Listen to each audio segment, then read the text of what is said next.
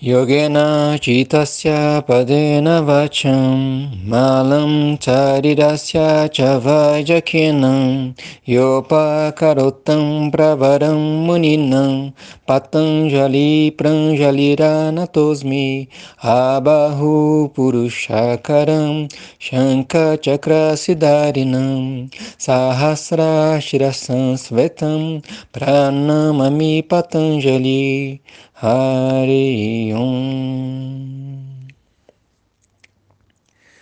Bom dia pessoal, e como estamos?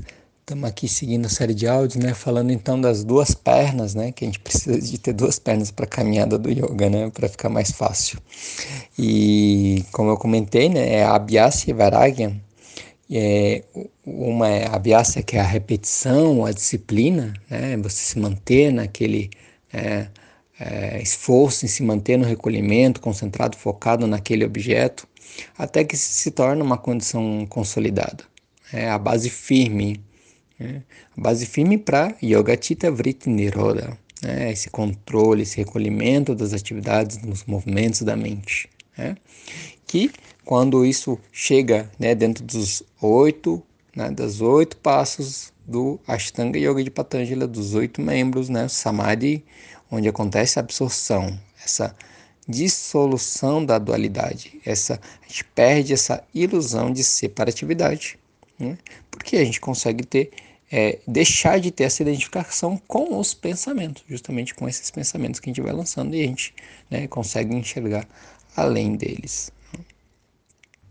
E a outra perna, a Varagyan, que é o desapego, ah, que eu já comentei é, algumas vezes nesse áudio e agora a gente vai, né, vamos destrinchar um pouquinho mais essa questão ah, do, do, da importância da questão do desapego dentro da caminhada yogi. Então, né, o, no, no, Sutras né, do Patanjali, o, o, desapego é entendido como a vontade perfeita, né, o domínio de quem é livre do desejo por um objeto, seja ele tenha sido visto ou escutado. Ou seja, você é indiferente a qualquer objeto, a algo que você já tenha visto ou mesmo ouvido falar. Isso porque você se torna indiferente às qualidades materiais desses objetos, né, chamados de gunas. Porque você vê além disso, né? você vê o caráter do Purusha, o espírito absoluto que se revela para além dessas qualidades materiais que os objetos têm, né? que são essas características usuais. Né? É, um objeto determinado é, é quente, é frio, ou é áspero, é liso, né? ele, é, ele tem, pode ter sabores né? determinada comida. E ele, no fim das contas, ele é algo que vai ser agradável ou desagradável, de acordo com, enfim, a tua história de vida, né? E teus gostos e aversões. Ah, e o ponto é que normalmente nós somos o quê? Comandados por esses desejos. E então a gente vai ou vai atrás ou quer fugir deles. Né? Mas quando a gente entende que mesmo essas é, características, pensando no agradável e desagradável, quando você entende é, que são qualidades materiais que, que, estão na impermanência, que tem algo né, além delas, você entende que tudo cabe. Né? Tudo tem cabimento dentro da, da, da realidade material né, da vida. Né? Por exemplo, quando fala da questão né, da, da, dessa comparação entre, entre algo que está ali sempre presente, né? a questão das ondas do mar que, que vão e vêm, né? E lembrei da música lá do Tim Maia agora, mas enfim, da, da água, né? É, que está ali sempre presente. Então, a água pode se, se manifestar em forma de rio, de onda, de nuvem, de chuva, né? Mas quando você entende que ali por trás de todos esses fenômenos, né, que são do movimento, da impermanência, estão lá acontecendo, é, sempre vão, vai estar tá se modificando, né? E às vezes você pode, né, enfim, gostar de mar, ah, não gosto de onda grande, né? Eu não gosto da onda do mar grande, assim, por exemplo, né? Mas por trás disso você vai enxergar a água, né? E você vai ter essa percepção de satisfação, de bem-aventurança por olhar assim, ah, que bom, não, é água que está ali, existe, e, ela, e por conta dela que existe a vida. Né? É, então, para para cada objeto assim, né, que você enxerga, e eu quando falo objeto eu sempre reforço né, que, que não é só um objeto material, assim, qualquer coisa que você pegue, né, são é, lugares, é, são pessoas também, né, no sentido de que você é o sujeito, né, a pessoa é aquilo lá que está externo a você, que você consegue, digamos, apalpar, né, perceber, escutar, né, ou ver. É você vai enxergar para além dessas características da natureza. Né? Bem, agora pensando assim, né? Você, né, vai ser, vai ter o domínio, né? É o domínio de quem é livre do desejo. Isso é o desapego. Né? Vamos lembrar da historinha lá do Ashna, né? Tá ali alguns, alguns séculos antes de Cristo, né? Um cara que pratica Dharma, o Dharma, né? E ele tá ali naquele diálogo com Krishna, ele tá prestes a enfrentar uma batalha, né? Uma batalha que naquele momento se torna inevitável. E ele, no primeiro capítulo do Bhagavad Gita, ele fala que ele não quer, ele não quer lutar. Ele não quer lutar porque entende que essa guerra vai gerar sofrimento que porque do outro lado, inclusive, tem pessoas queridas por ele, mestres, parentes, etc. É uma, é uma, é uma guerra que ele olha e diz assim, uma guerra que para ele não faz o menor sentido. Né? Então ele diz, não vou lutar porque ele quer, nesse caso, evitar. Né? Ele quer evitar o sofrimento, ele quer evitar aquela guerra. E aí ele se impõe naquela naquela aflição, né? O que eu devo fazer? E aí ele pede o conselho do Krishna. O que, que eu faço, né? Quer dizer, o objeto ali no caso, né, é, é entender que ele quer, é, ele quer, digamos, preservar a vida daquelas é, pessoas que ele olha e, e, tem aquele, aquela, aquele carinho mesmo, né? Aquele, aquele sentimento de, de, de, de, de gostar daquelas pessoas que estão ali do outro lado da batalha.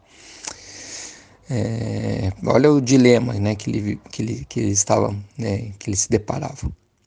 E aí quando a gente pensa então nessa questão do, do, do, domínio, de quem tem que ser livre de desejo, né, de quem é livre de desejo, né, de qualquer objeto que viu ou escutou falar, a gente pensa na questão do, da, da, da vida moderna, né, da vida que a gente vive hoje.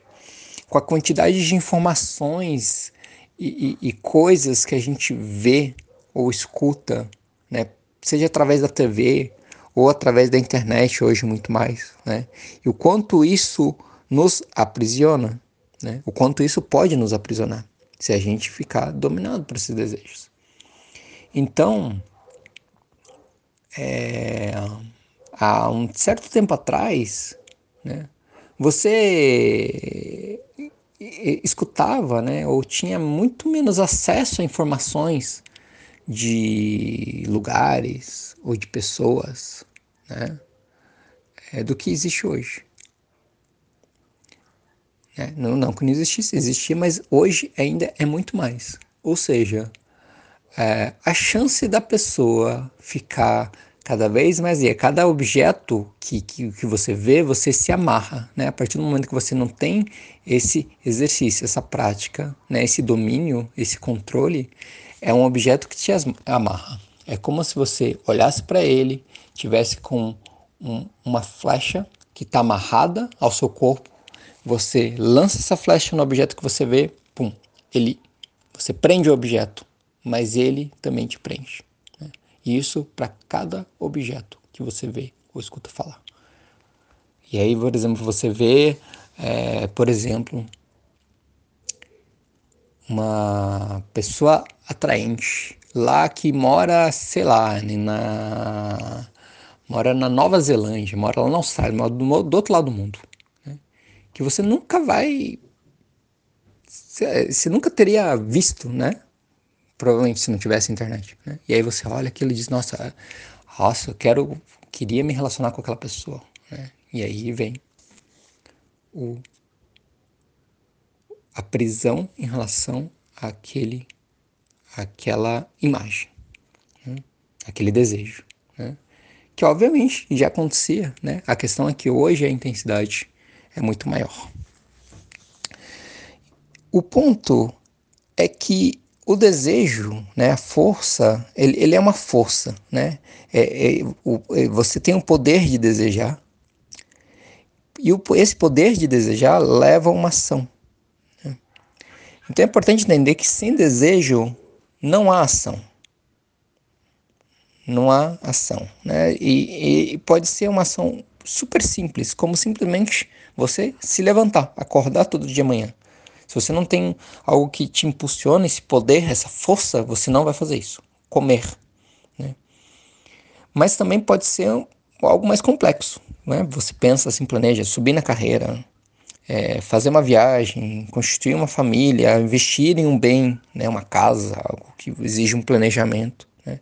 Tudo isso né, é uma ação mais complexa. E sem desejo você não consegue fazer isso. Né? Então, o desejo está ali. Você pode querer ser tanto de adquirir algo como evitar algo que você vê que vai causar é, o sofrimento. O ponto é que a questão não é não ter desejo. Né? Ah, não, não vou ter nenhum desejo. Né?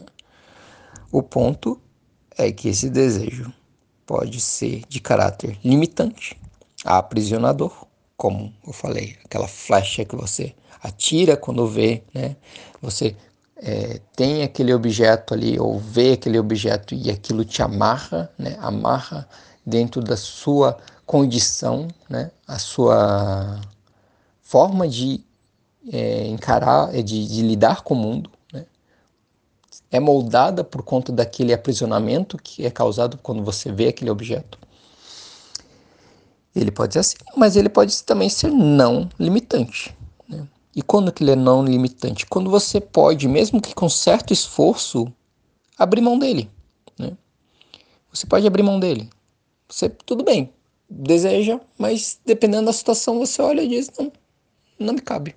Né? E eu posso viver super bem sem ter esse desejo atendido. Né? Por quê? Seja porque ele é inviável, ou porque ele pode ferir o Dharma, né? Você vai ter que concorrer numa ação correta para atender esse desejo e assim por diante. Tá? Ou seja, você não precisa depender da realização desse desejo para que você é, se sinta feliz. Tá? E isso é o desapego. Tá? E a gente vai continuar a falar sobre ele no próximo áudio. Tá certo, gente? É isso. Um abraço. Loka Samastha Sukhinam Bhavantu.